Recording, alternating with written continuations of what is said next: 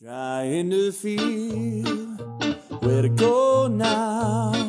I want to flow. 如果迪士尼的世界观认为就同一时间、同一地点只有一个白雪公主的话，那你第二个白雪公主这个是不行的，你只能保持有一个白雪公主存在，那么这个世界才是完整的世界。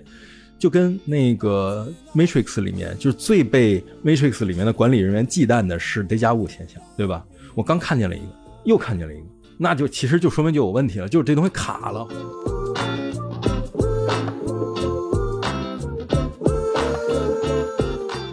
你都穿上动物的衣服了，然后你就觉得所有的人就失去性别了，就是嗯嗯，就就他们就是面对着你，你也穿上，他们也穿上，你就觉得他们不是男的，也不是女的，他们就是动物。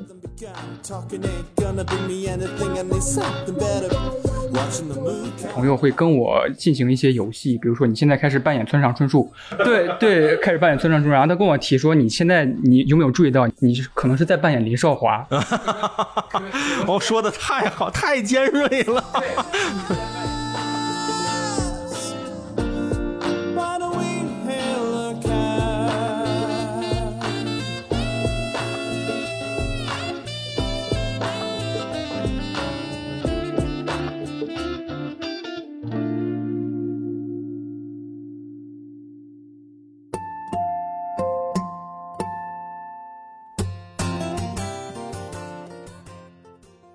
大家好，欢迎收听新一期的偶然误差。这一期我请到了老朋友三千老师和我很喜欢的一位漫画作者穴下猫腰子老师，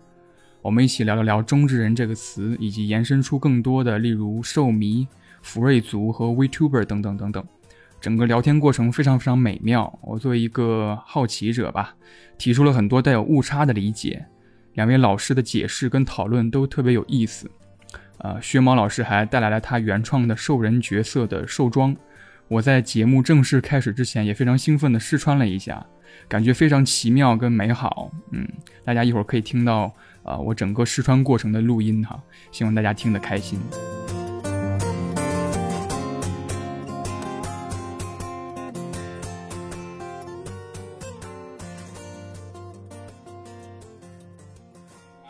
我觉得，我觉得可以。这个是，咦，对，这个是我的自设哦，它有 OC，名字吗？呃，它叫头波威，就是那个嚎叫的意思，就是哦。嗯，中文叫嗷嗷，嗷嗷，所以他的性格也是一个很活泼，喜欢没有，就是一直在哭嘛。你看有眼泪，哦哦，这个是眼泪，不是他的。就设定哎，那个能拿下来是吗？他眼泪啊，可以，对，都吸的是吧？兽装做成了，就是兽装师做成了可以拿下来的样子。哦，哇，对，就是他是一个设定是他死了，然后他死掉之后被复活了，然后他不知道自己为什么活过来，啊就一直在哭的这样的一个设定。呃，我觉得是就是 Furry 的，就是自设是属于你可以给他想象中的人格。谢谢谢谢，我戴眼镜，呃，你最好把眼镜摘了，对你摘了，嗯对，就是感受一下戴上的，就是能戴进去吗？可以应该。可以，但是拿不出来。OK OK，戴上了，来我来帮你，哇，好奇妙，我天哪，通过鼻子看是吗你？可以把爪子再戴上，手里面可能有点。好棒！所以它有呃嗷嗷有，有什么动作吗？就是会哭的动作，就是会对这样。天哪！你们现在看我是一个 我我给你拍个视频我。太喜欢了，我我给你太喜欢。带个把项圈带上，哦哦哦，就是这样的一个项圈。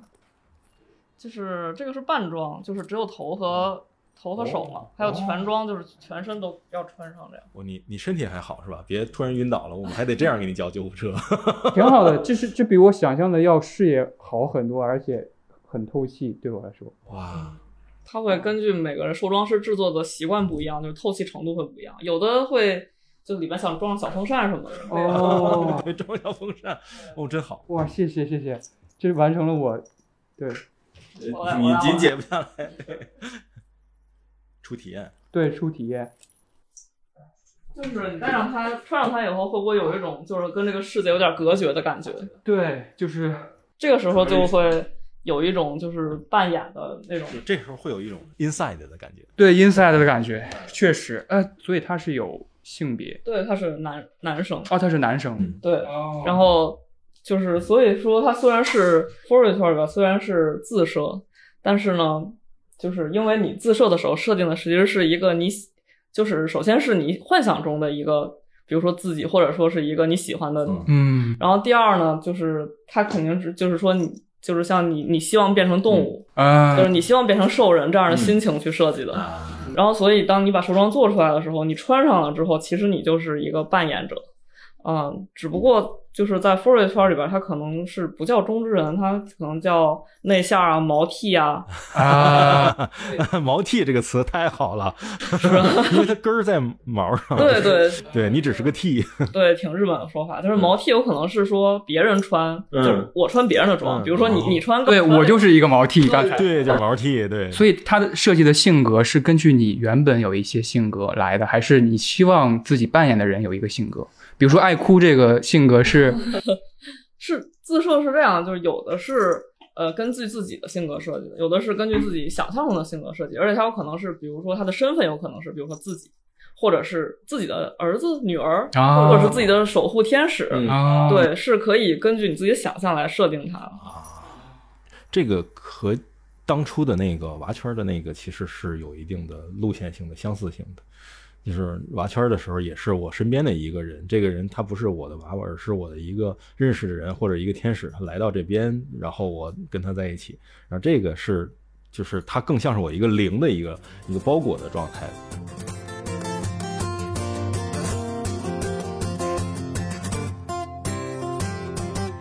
Hello，大家好，欢迎收听《偶然误差》。偶然误差是一档以名词解释为起点的播客，我们会对当下最流行或者最地道的一些词条进行一番解释。当然，解释的过程当中，难免会出现一些误差，这些误差就是偶然误差。呃，那么这一期呢，我们要谈的词呢叫中之人。关于这期呢，我同样请到两位嘉宾，哎，大家好，我是三千啊，我又又来到了这期节目，我是天地无用博客的主持人。啊哈喽，大家好，我是薛下猫腰子，嗯、是漫画《有兽焉》的作者。其实呃，下一个环节其实该解释这个词了，但是想跟大家 坦白一下，开始录之前我还跟薛猫老师进行一番讨论，我就说我不知道今天到底是应该解释中之人，还是解释福瑞族，还是解释内胆这些词。呃，薛猫老师提醒我，其实中之人跟福瑞还是有一点点区别跟区分的，并不是一个交融的、包含的关系。呃我觉得这是好几件 不同的事儿，它只不过最最近可能是因为各种机缘巧合，好多概念都集中到一起了，所以会觉得可能适合放到一起来讲。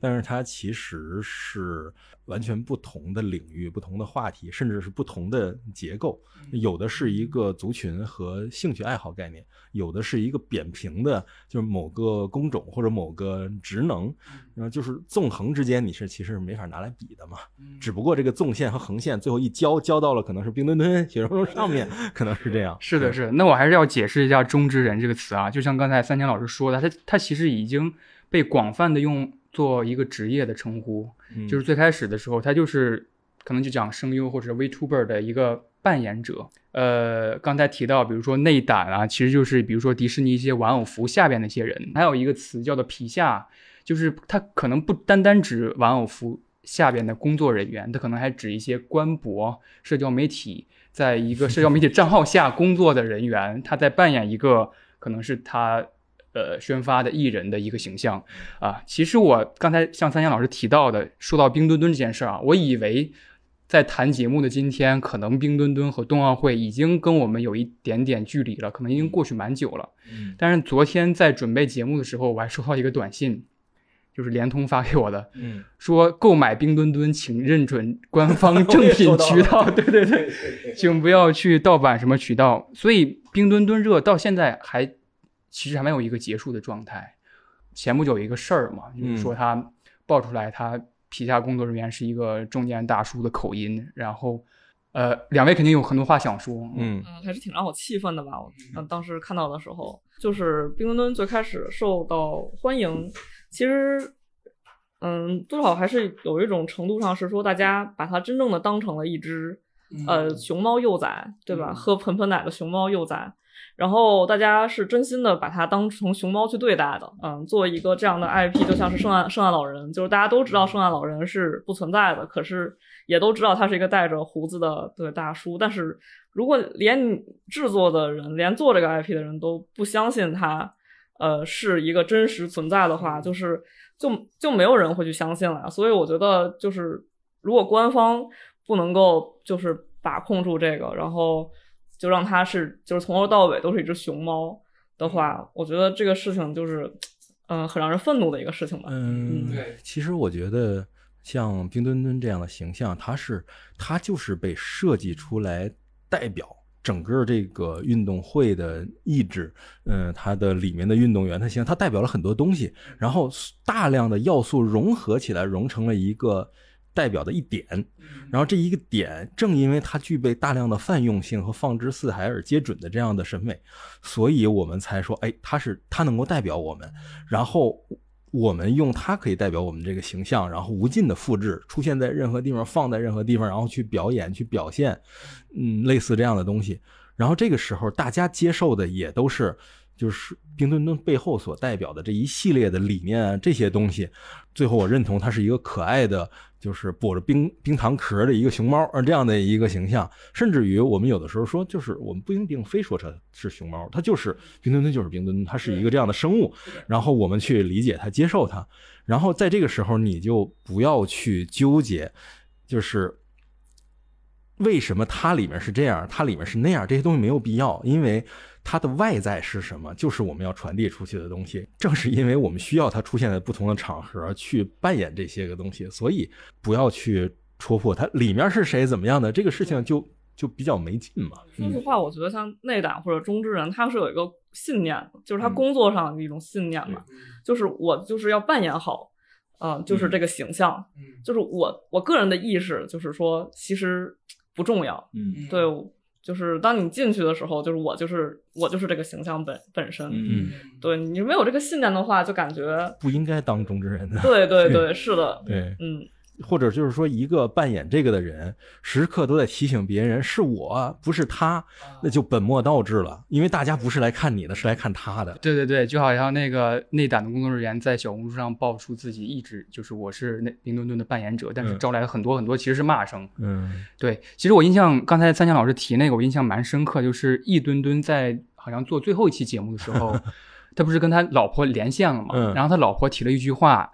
就说说易墩墩跟我提过，说他已经预料到自己回日本的时候，自己的热度可能已经消失掉了。嗯，这可能就是一个冬奥魔法。嗯，就说在冬奥期间，大家会关注易墩墩跟冰墩墩，但是到易墩墩回国之后，他就没有易墩墩那个形象了。冬奥魔法这个词让我想到了另外一个词，好像是迪士尼乐园它有自己的规定，好像叫留存魔法那么一个规定。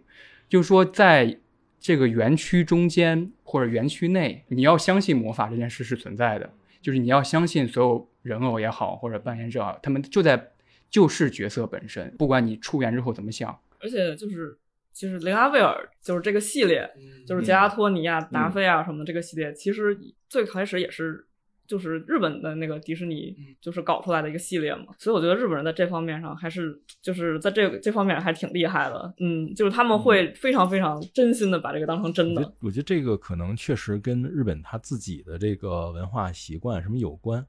就像你说迪士尼乐园的这个原这个魔法，其实它就是给你一个概念，就是给你一个什么概念，就是进了这个门就是迪士尼的世界，然后所有人看了这个东西就理解。然后就是大家愿意凑这个热闹，就不像说咱们身边有些人就你大明白，就是 就是你到里头，哎，那傻孩子那那什么，哎呦，你你你你要不出外面抽烟去吧，就是这种感觉的。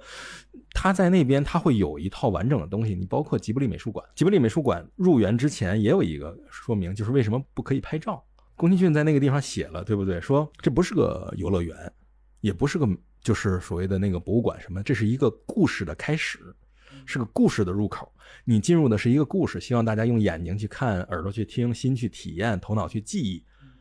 然后你能记得你在这个故事中迷路的感觉，它是这样一套东西。然后放在那儿，它干嘛呢？它是因为大人是愿意接受任何规则的，它是让大人给小孩讲说这是一个故事，你进入一个故事书里面了，这里面你可能会迷路什么的，小孩就愿意相信。其实大家都是把这一套建立起来之后，首要目的是为了让小孩能够明白这个世界是存在的，其次就是。出于爱护孩子的目的，就是成年人也愿意去传播这个概念，并且成为了就是喜爱这一套东西的更多的人的一个公众守则。就这个道理，我觉得是是一个 功德问题。确实，而且我觉得三千三千老师说那个就是大家爱凑热闹这个事情，我觉得确实也是真的。就是北京不是也开了环球影城嘛，然后就觉得北京人的这种凑热闹心情吧，稍微。去就是少了一些，就是比如说 那种表演节目啊，或者是啊，就是吉祥物，大家就是那种哦，嗯，就是看着的感觉。就是之前去日本呢，就是那个环球影城赶上一个那个就是万圣节，然后就突然冲出来好多丧尸，然后满地爬，然后有剧什么的，然后就日本特别配合，特别凑热闹，就是啊，吓得就跑，然后就是就好像真的丧尸来了一样，就是。就是觉得，如果大家都能参与进来，就是都就是工作人员也相信是这是我我扮演的东西是真的，然后呢，观众也相信，哎呀，这个就是真的，然后两边这一互动，嗯，就是那个感觉都有，就大家就 tension 就起来了嘛。北京环球影城，呃，最有意思就是我带孩子去的时候，小孩嘛，五岁的小孩，他看到那些，尤其是花车游行，他特别开心啊，然后包括小黄人那些，他会特别特别开心。但是就是他跟咱们成年人最大的区别就是。你成年人不管是怎么参与，你对于参与本身是有一个 reaction 互动的目的性在的。你会跟那些会互动的人哇弄，小孩儿他会跟他喜欢的角色互动。然后很多这种时候就是 他是没法互动，就是那个就是猴王可能跟你那个互动，哎，movie movie 就那个可以，但是那些个那个那个什么斑马呀，就是马达加斯加那种斑马，那是不可能跟你互动的，因为它是就是一个做出来的东西。但是对于小孩来讲，就是他喜欢哪个就拼命哇冲那个招手啊就走了也冲那个招手，但是也没有办法互动。但是小孩就是我就是来看他的，我特别喜欢他，我跟他招手互动。而且就是为了能够让其他的那个角色，就是可以互动的角色，能够跟他打打招呼。我看也有很多人拍视频，就是每一个跟角色互动的孩子后面都有一个爹，就是啊冲那个东西比划，然后他看见你了，冲你招手，然后你孩子就 好，特别美，特别开心。我觉得大家去玩追求的就是这个特别开心，而且我要融入进去，你要相信，你不能就那句话讲，就是听鼓你就别博鼓嘛。就你听我讲古的时候，你说哎这不对，这不信，你你听不听？你到底确实是这样，因为我特别喜欢那个《动功夫熊猫》里边那个焦憨虎嘛。啊，对对对。然后我看到他的时候，我特别开心，然后跟他互动，他也跟我互动，然后我觉得我小时候的梦想好像实现了一样，就是那种小的时候见不到这个。焦糖火，就是现在见到就很开心啊！我之前跟朋友聊到这个话题的时候，他跟我说了一个艺术家一个作品，那个艺术家叫提尔维塔卡拉，他是一个视觉艺术家。然后他有一个作品叫《Real Snow White》，叫真正的白雪公主，拍了一个视频，他穿着一个白雪公主的服装，然后去巴黎的迪士尼，整个过程就很混乱。嗯。然后工作人员把他赶出去，但是有很多小朋友要跟他合照，然后整个场面就稍微有点混乱，就是他一边要跟小朋友合照，然后一边要跟工作人员理论，然后工作人员又跟小朋友说说这不是真正的白雪公主，嗯，陷入到一个问题里边，就是就像三千老师刚才说的，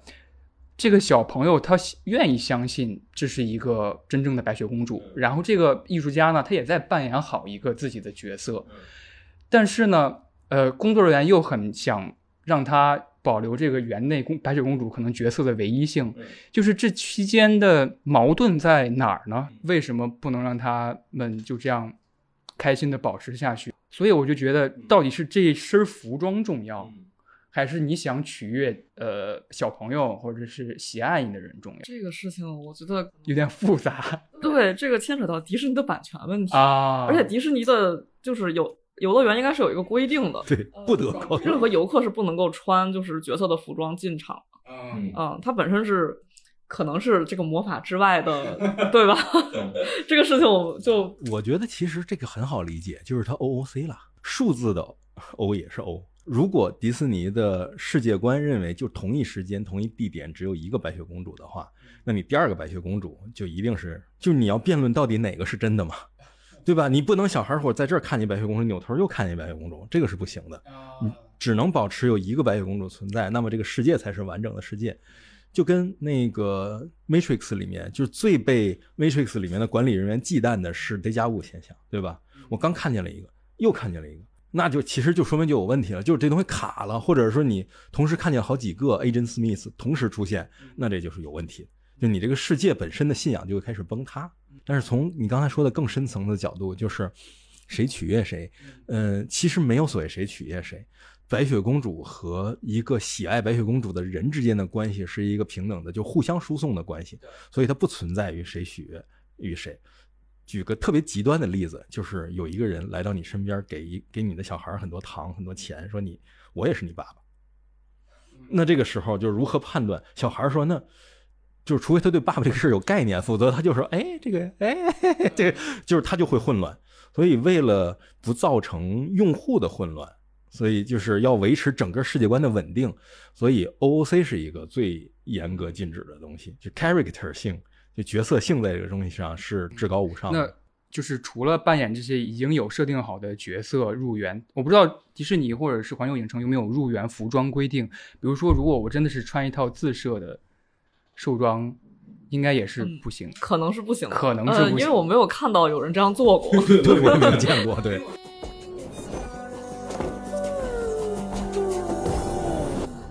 It's gonna be me. Is everything okay? I'm a gross red monster.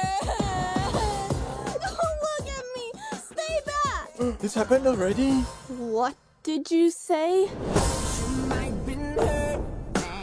Our ancestors had a mystical connection with red pandas. Are you kidding me? This little quirk runs in our family. 既然谈到了就是兽迷这个群体啊，我觉得我还是要先解释一下 furry 这个群体是什么哈。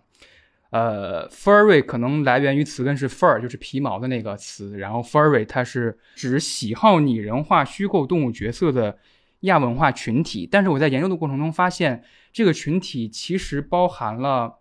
它的定义还蛮宽泛，就是它不仅仅说我喜欢毛茸茸角色，嗯。然后他可能说，我喜欢扮演毛茸茸角色，也是 furry 的一个群体，就是他既是扮既是扮演者，也是一个呃视觉文化的爱好者。就是我觉得都是粉丝吧，就是都是某种概念下的衍生创造物的粉丝，所无非就是有有的东西是别人创造的，有的东西是自己创造的。但是，嗯，我觉得 furry 喜欢 furry 的人一般都会，呃。人均有点创作者的感觉，会创作一个属于自己的形象，属于自己的 OC 这样。对对对，圈层里边它有会圈跟毛圈嘛，就是毛圈可能更喜欢线下的一些聚会，或者穿上自己的兽装去参与一些聚会，然后会圈可能就是比如说同人画师，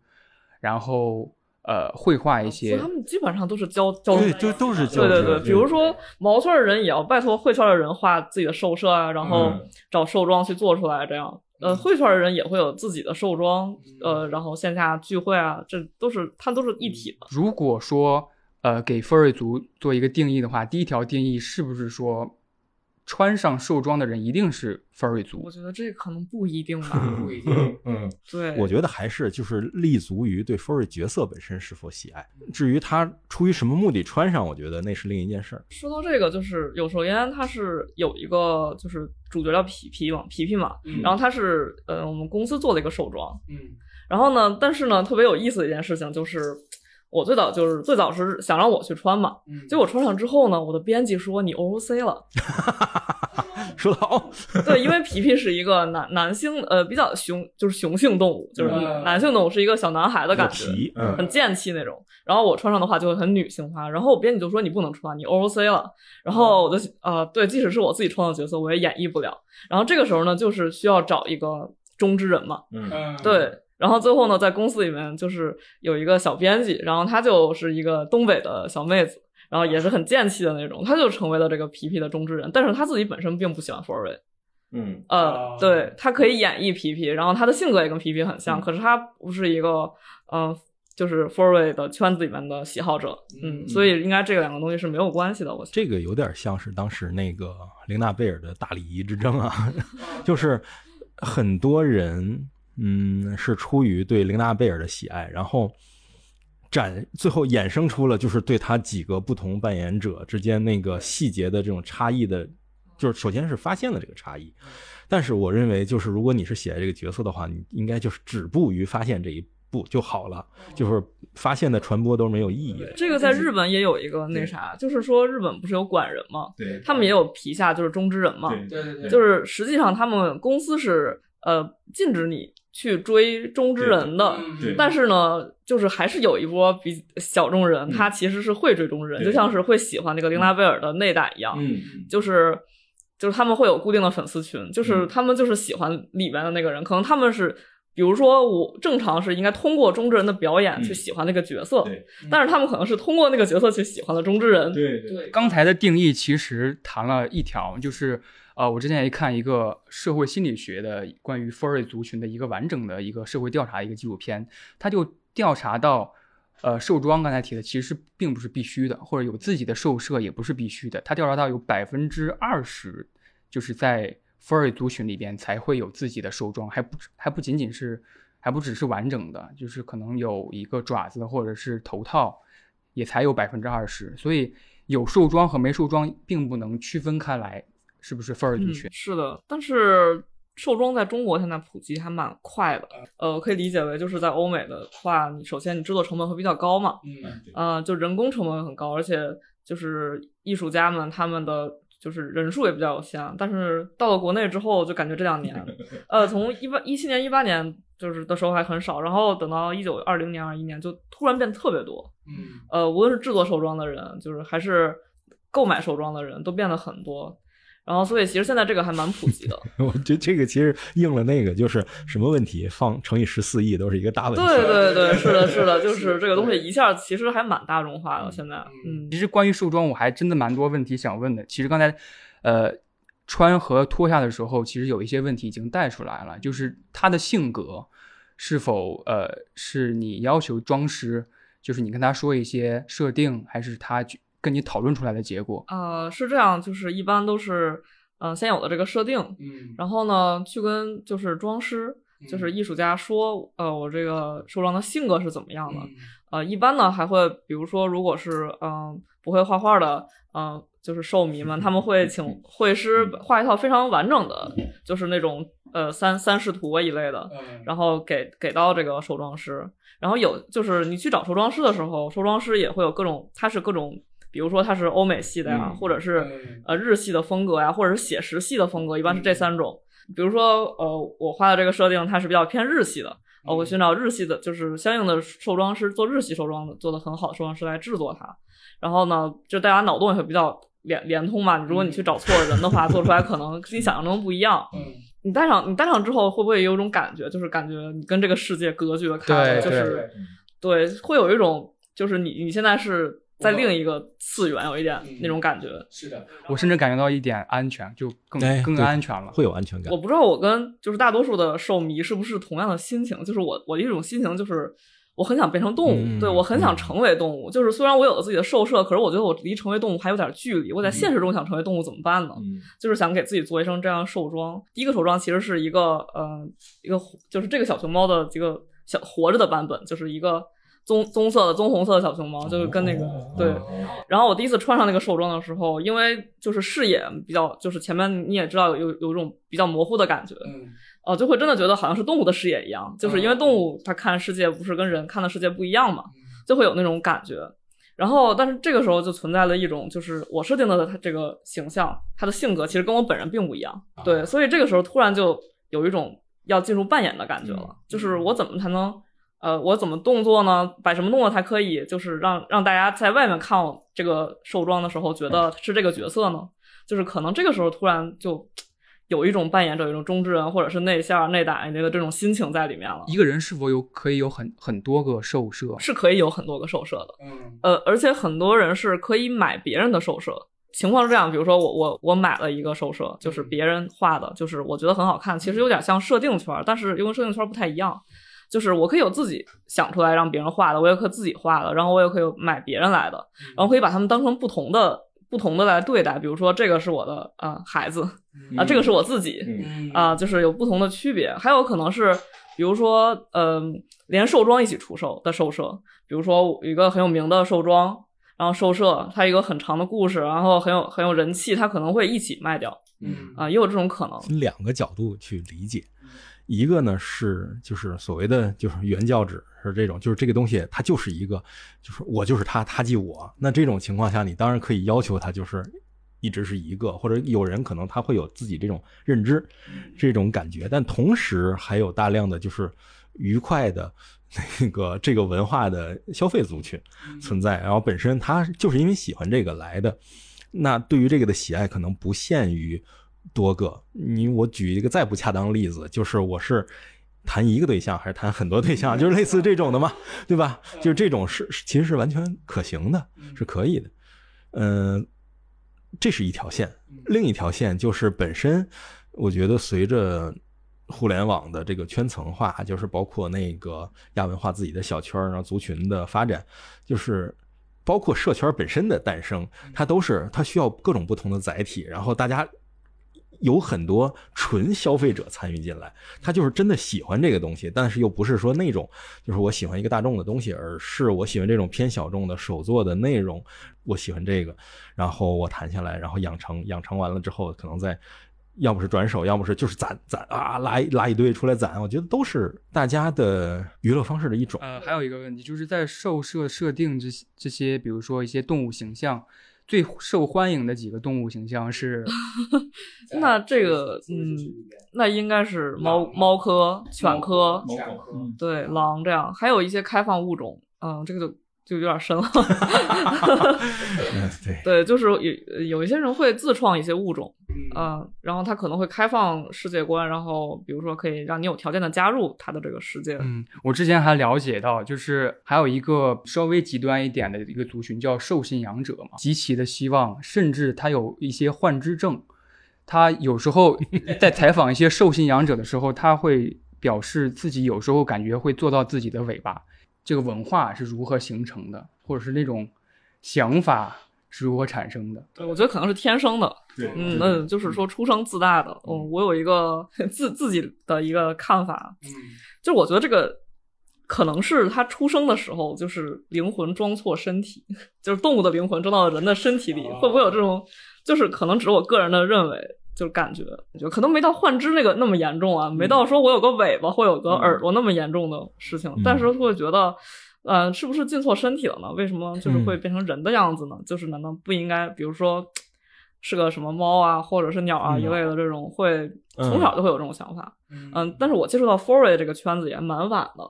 呃，是一个在西班牙留学的朋友，就是朋友。哦，对我二十五六了，他突然跟我说：“你知道 foray 吗？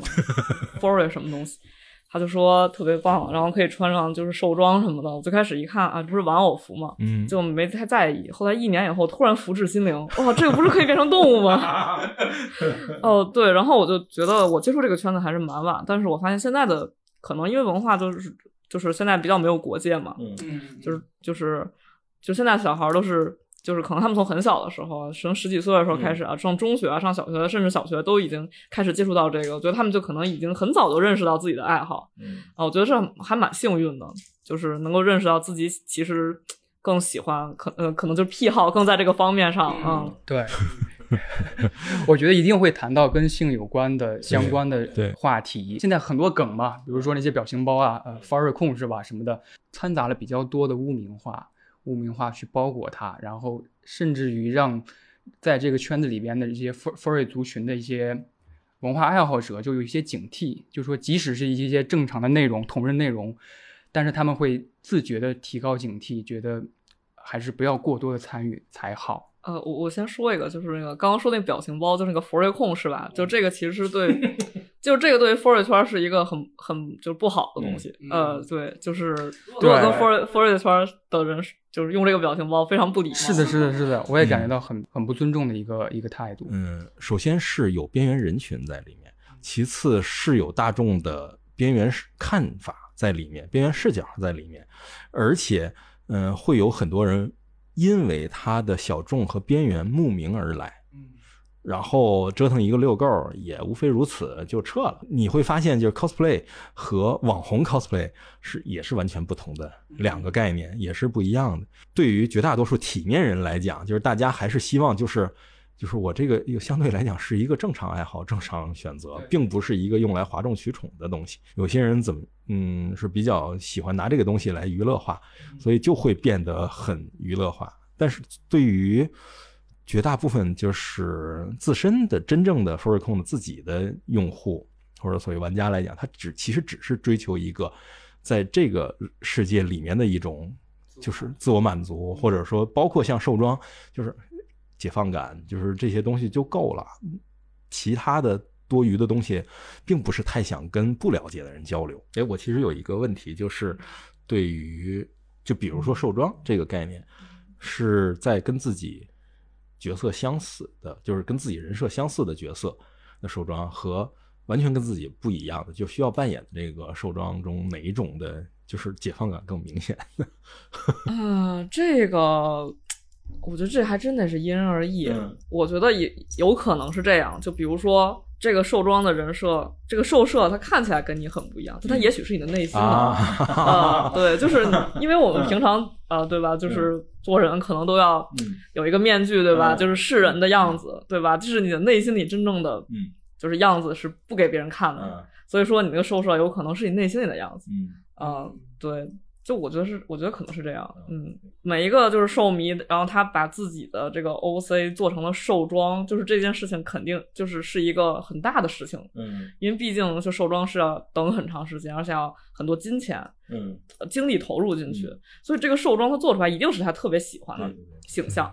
呃，这个其实有点像那个什么，因为我我一直以来是因为我有那个《福音战士》里的那个定元度那个司令跟我长得特别像嘛，所以我们就嗯很多人就是包括给我画图像的很多人都给我画成那个。虽然我自己更喜欢次元大介一点，但是很多人都说哎丁司令什么的，所以我自己在结婚当年结婚的时候穿的那个结婚的衣服就是那个。元度的那个司令的那身衣服，也是当时找的那个专门找的好裁缝做的，就是能穿的衣服，做了一身那个。然后像我是属于这种，我觉得这个就是我那个。但是同时，我夫人穿的，就是结婚的时候呢，就是她就无所谓，她最后就是挑了当时是欧欧在那个播的时候，那个王流美第一次登场的时候那身旗袍，那个长的那个带下摆的旗袍，她就定做了一身那个。高达零零里面对对对对，然后做了一身那个。CP 好，好奇怪。对对对，所以你看这个就会觉得就是 CP 很奇怪，但是对于对于另一个角度来讲，就是我可以是原度，但是另一个人不用非得是定维或者是那个 赤木绿子，就是那样。然后这个时候就有一个就是符合角色的人和一个就是我无所谓，就是只是大家乐一乐、开心一下的这样的。就是不一样的状态，比如说参加五零幺的活动的时候，就尽量不要去嗯裹这种乱，就是大家最好是在世界观内活动。嗯是的，哦，刚才提这个反差这个点，我我觉得我印象蛮深刻的。最近在追那个《更衣人偶坠入爱河》，嗯就是那个女主角其实是她喜欢扮演自己喜欢的角色，但是那个角色的性格其实跟自己差别还是有一点大的。对这个印象还是挺深的。就比如说之前的那个《骑小自行车》羊驼吧，那个护士那个角色，她其实跟羊驼本身的习性或者本身的性格差别有一点大羊。驼的性格其实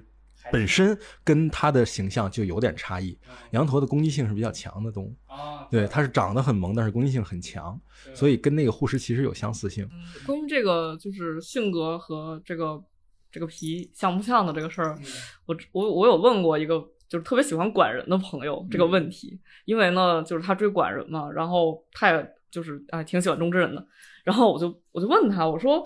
就是管人的，就是这个皮最开始不是会有个设定嘛，就是这个角色虚拟角色，他会有一个性格设定，但是就我就我就感觉我听我就看他看直播嘛，我就说，哎，这个性格设定的这个角色看起来是一个很冷漠的高冷的角色，但是为什么他说话的时候这么 嗨呀、就是这个中正特别嗨在那儿，然后他就说啊是这样的，就是。他是这么理解，他说啊，最开始有个设定，然后呢，最开始也请了一个中之人，中之人呢最开始会演，就是去演这个设定，他慢慢的他就放飞自我了。但是呢，我说我说观众不会介意吗？我说你们不会介意吗？因为他你最开始可能是因为他是高冷才喜欢他的呀，他现在已经这么嗨了，你还会喜欢他吗？他说可是在这个过程中，他们两个就合二为一了。嗯啊啊嗯嗯就是因为这个皮皮和这个中之人他们可能就是融合在一起了。嗯啊，所以就他就觉得也很有意思，是一就是可以接受，然后觉得可能确实是这样吧，就是最终你会觉得，哎，可能他这个差异反而也挺萌的。这个让我想到另外一个问题，就是之前看一个报道，呃，说说呃，庄师跟他的呃怎么说客户之间其实有一个矛盾在，或者是画绘师跟他的粉丝之间有一个矛盾在，就是一个粉丝权利的问题。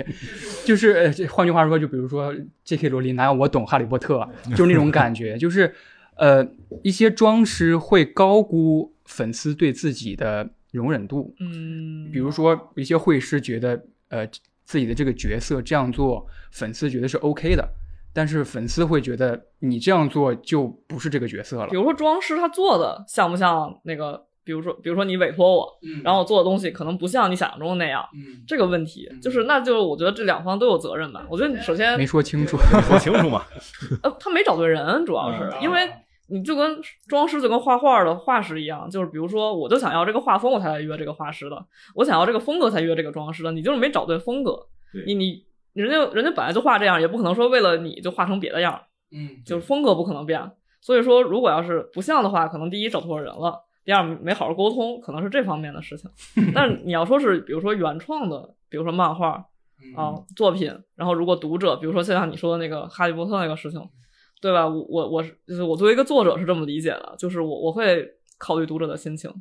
就是比如说他们给我的评论我会看，然后会一定程度的，就是体谅他们的心情，但是我想要创作的核心绝对不会变，就是我不会因为读者对我的意见我就改变我的创作核心是不会变的。这里还有一个问题就是，像兽装这些的用户啊，其实没有那么大量，没有那么大体量，所以还到不了那种就是大家去争夺话语权的这种时候。嗯，就是你你你一个授授设师和一个用户，包甚至有的时候是类似甲乙方的关系，那这个时候不存在什么就是谁解读的问题，就是你你你说了算，或者你干脆我不伺候了，就就完了都可以。那像作品的这种，就是它的用户解读的人实在太多了。有些优秀的作品，我们说就是不被解读就不足以完成一个作品嘛，就是会有这种情况。那是因为用户太基础太大，那么大家会在自己当下所处这个时间点上去解读这个作品。呃，因为它小众，所以它不不足以承载说这么大的冲突和问题。或者说，如果出现了一些个冲突问题，一定是他走上了大众视野，比如琳娜贝尔，他就是走上了大众视野之后，大家会就会觉得这干嘛呢？然后还有一个非常非常典型的，我觉得是一个关键性因素的作品，就是《疯狂动物城》。就《疯狂动物城》让整个这件事件就变得就是被大太阳晒着的感觉。嗯，曾经那那一段确实有一点。对对，嗯就是就是，所以你看，就是在《疯狂动物城》之前和之后，大家对这个东西的态度也不一样，就是看法也不一样，甚至就是《疯狂动物城》让很多人觉醒了，就是 对对，就是对，也也会不一样的感觉。但是接下来，你像迪士尼未来会出的这个《青春变形记》，那就是完全另一个状态了。《青春变形记》更像我们说的，就是还是我们自己的这一摊事儿，自己怎么玩的这个感觉的东西。对，说个题外话，我觉得《疯狂动物城》就是就是影响最大的，果然还是动画界吧。嗯就是当时当时感觉大家都哎，震惊了，就是别想就不想做动画了，都人家都做到这个份儿上了，对还干嘛呀？对呀，对对对，就是感觉对 f o r y 这个核心群体好像也并没有对对对对，但是动画对动画圈的打击太大了，不想不想干了，就是直接画漫画去了。我当时也正好是，嗯。嗯、就是动画刚毕业嘛，我也是学动画的，然后看完之后，算了，画漫画去，就真的没法做了，就什么时候能做得过人家？I'm. Welcome to Zootopia.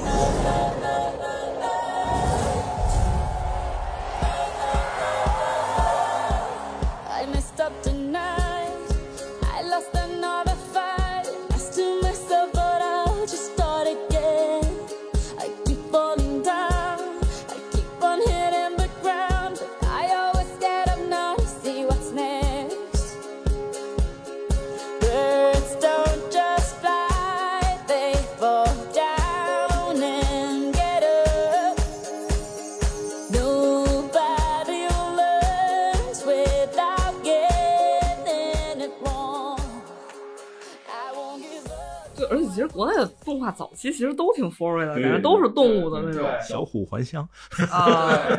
啊，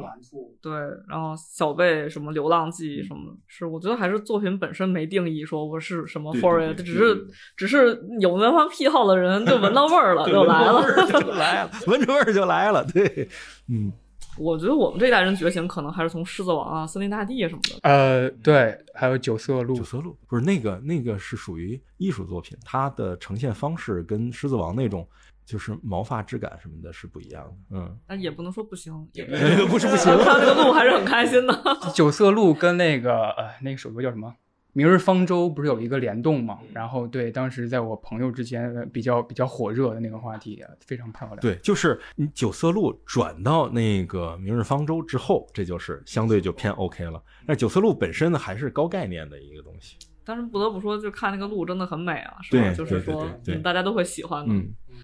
我我觉得就是动物性的美，这个是就是从人类基刻在基因里的东西。确实，对人发现的这个东西的美感，就是骏马，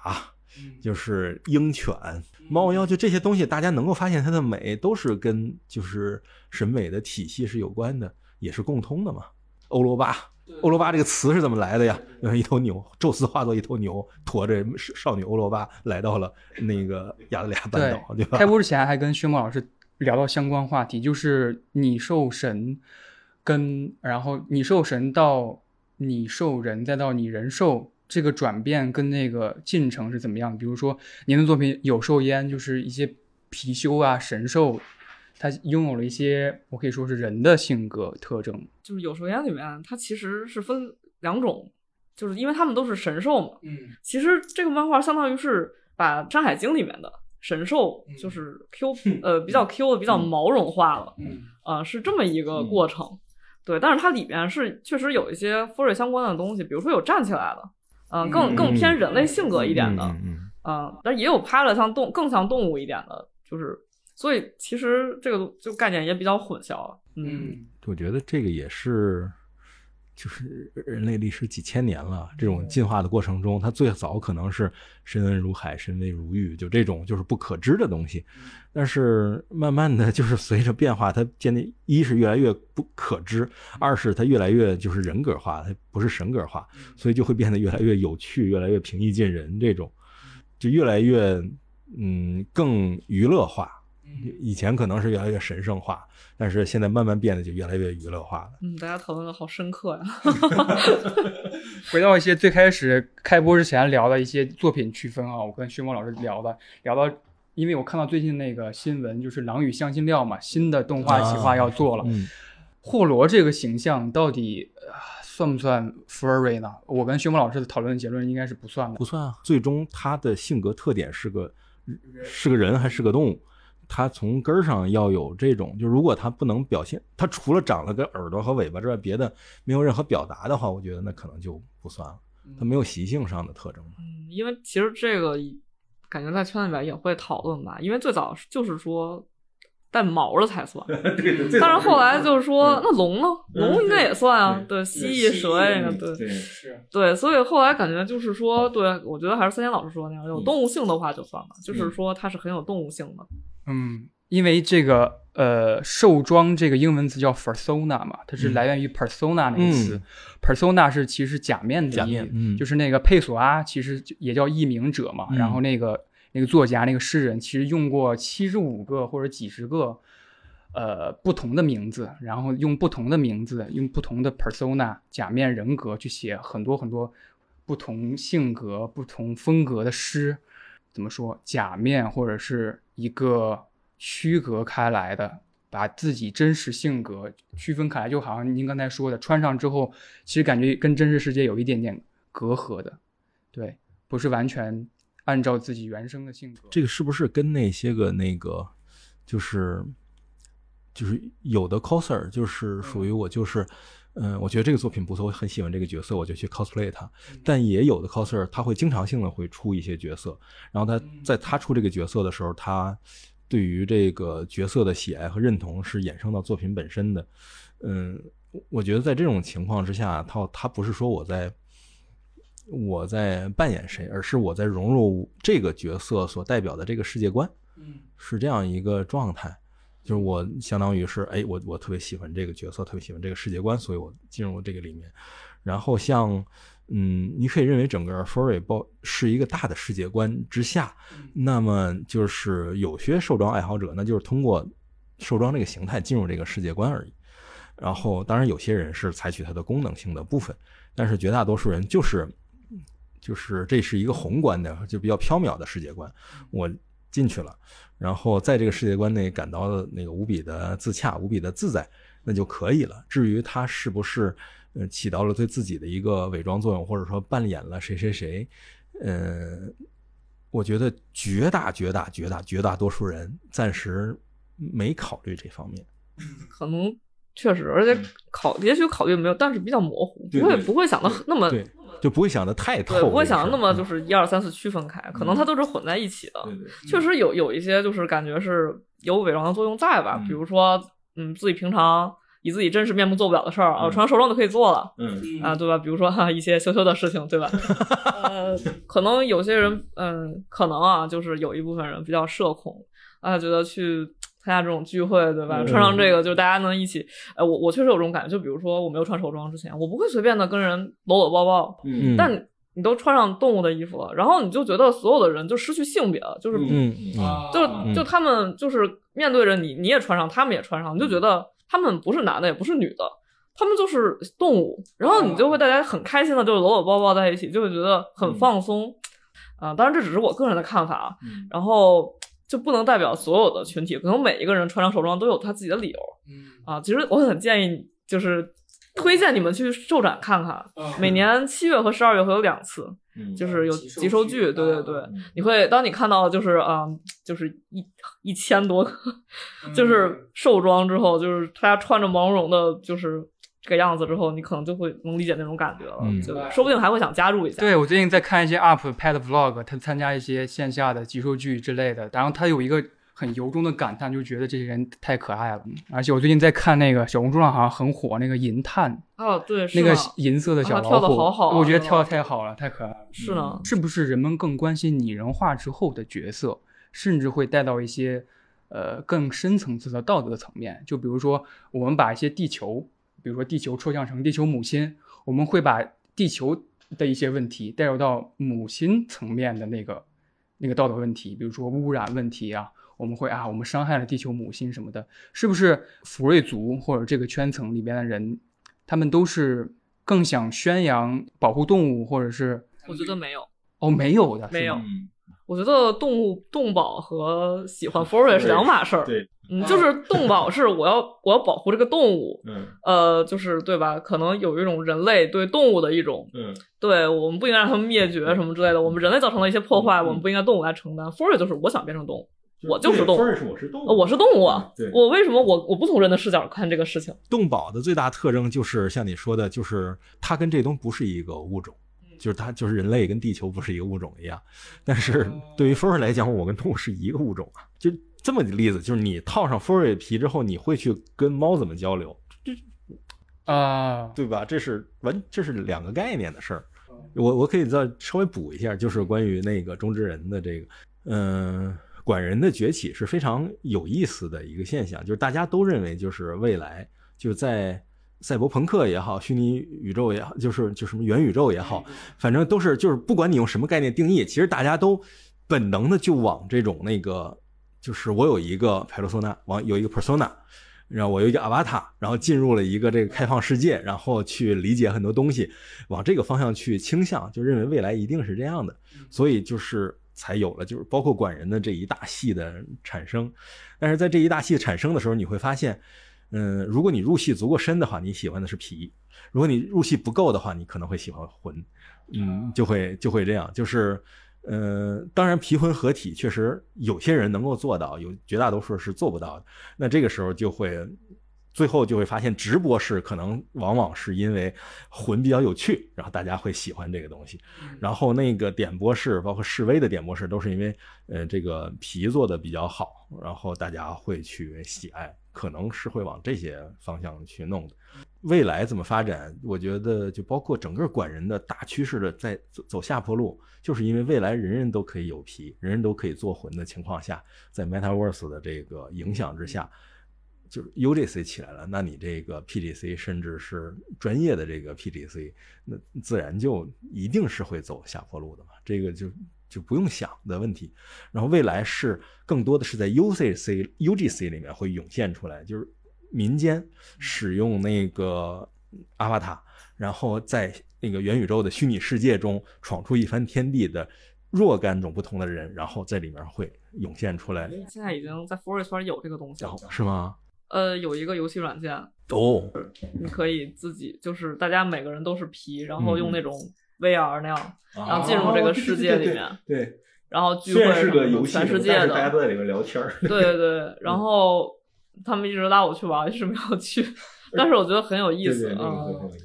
嗯，说到这个，我觉得管人的话，彩虹社做的还是一直都挺好的。对，哦，因为彩虹社它其实就是有点偏这个，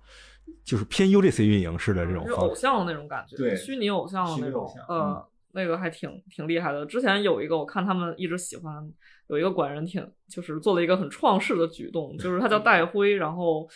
就他好像，因为我不确定我说的对不对，嗯就他是一个就是那个黑客一样的设定，嗯然后他就是一直挺厌世的那样。后来他就说，我好像发现我自己是一个虚拟角色，嗯，哦，然后我我决定我要消失，嗯，完了现在请大家投票，让我决定我是消失还是继续下去。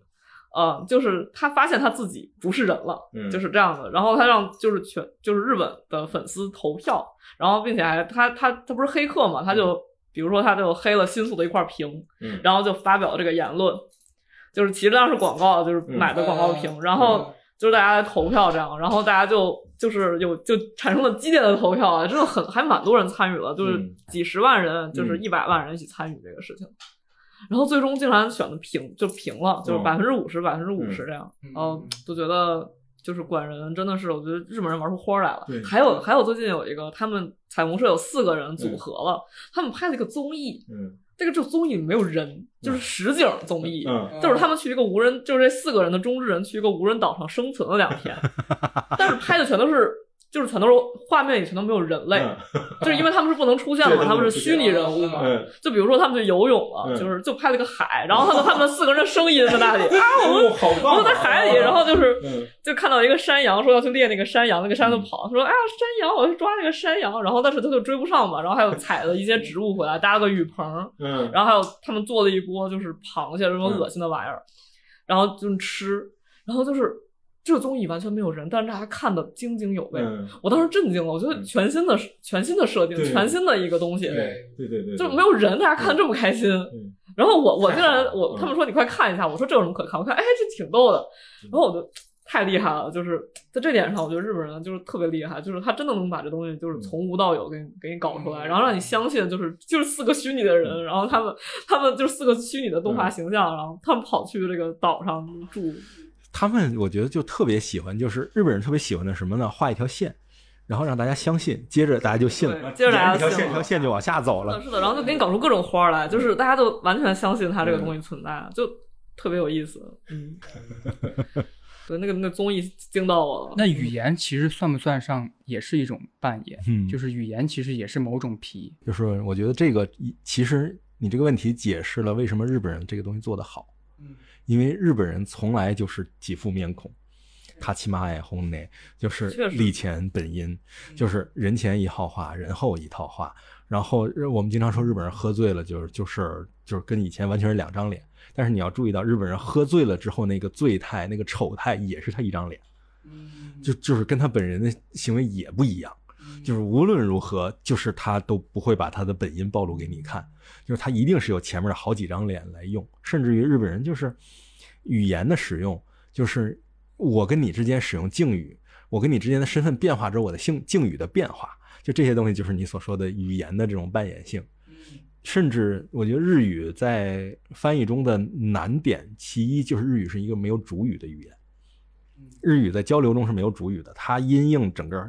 环境在变化。嗯，就比如咱们三个坐在这儿，就是一他说话没有主语，他可能是那个哎，把这个纸往那边拿一点儿，我这样说的时候，可能就会觉得是，哎，可能是这个，呃，更主人翁的这个人会来操作这件事儿，然后说，哎哎，这个纸要不往这边来一点，这可能明白是跟咱们这边在说这个就不一样。通过这种，你如果不能进入他这个社交圈子去理解的话，你是听不懂这些话的。所以就经常会有外国的翻译家说，日语更像是一些人围在一起自言自语，就只有在他这个社交氛围里的人才能听懂他在说什么，这也是他的习惯于如此生活。所以当他在画一个设定，就是基于一个标准，说我们在这个标准之下对话之后，大家哗就信了，或者说我们我们来扮演一个谁谁谁吧，那就是他他每天都在扮演别人，扮演谁谁谁，所以他就非常适应的去搞这些东西。对，这让我想到之前跟那个一个脱口秀演员老师在聊，他说，呃，脱口秀表演很大程度上是我跟你没有没有，就是我们处在同一个空间下，嗯但是相声不是，相声是另一个空间，你来听我这个空间，对对对，我觉得落落语可能更接近相声那边一点，就是听的是别人的事儿，脱口秀是说的是咱俩的事儿。就每个个体跟上面那个 stand up comedy 练都是就就说的就是咱俩的事儿。对，落雨讲的还是就是他跟相声一样，还是讲的是一件那个旁观者看到的事儿。落语里面就是什么那个左卫门呐、什么那个右郎右郎兵卫，就类似这种的。但是你要是脱口秀，就是你知道吗？就就哎，你知道吗？最近我有一个什么特别特别二的事儿，就就是所以为什么那个马三立他在相声上的优势，他是那个就是比较天才的人，就是说那个他在那儿讲说怕老婆的男的他嘴唇干，过一会儿你舔他也干，对，然后因为听众里面会有很多人开始舔嘴唇，他会把这个墙打破，但是绝大多数相声本身是不会这样的，但是 comedy 会，就是你笑什么呀？说的是说的是我吗？说的是你，就是会开始往这个方向发展，会很有趣。朋友会跟我进行一些游戏，比如说你现在开始扮演村上春树，对对，开始扮演村上春树，然后他跟我提说，你现在你有没有注意到，你可能是在扮演林少华，哦，说的太好，太尖锐了。对，你在扮演一个呃，翻译者那个翻译者想给你呈现出来那个作家的特点，就是我觉得雨 C 就是其实大家都在 OOC，就是只不过雨 C 的趣味其实就是 OOC 是它的一部分，对，就是大家都在努力的想要扮演成那个角色的样子，实际上每个人都 OOC 的感觉。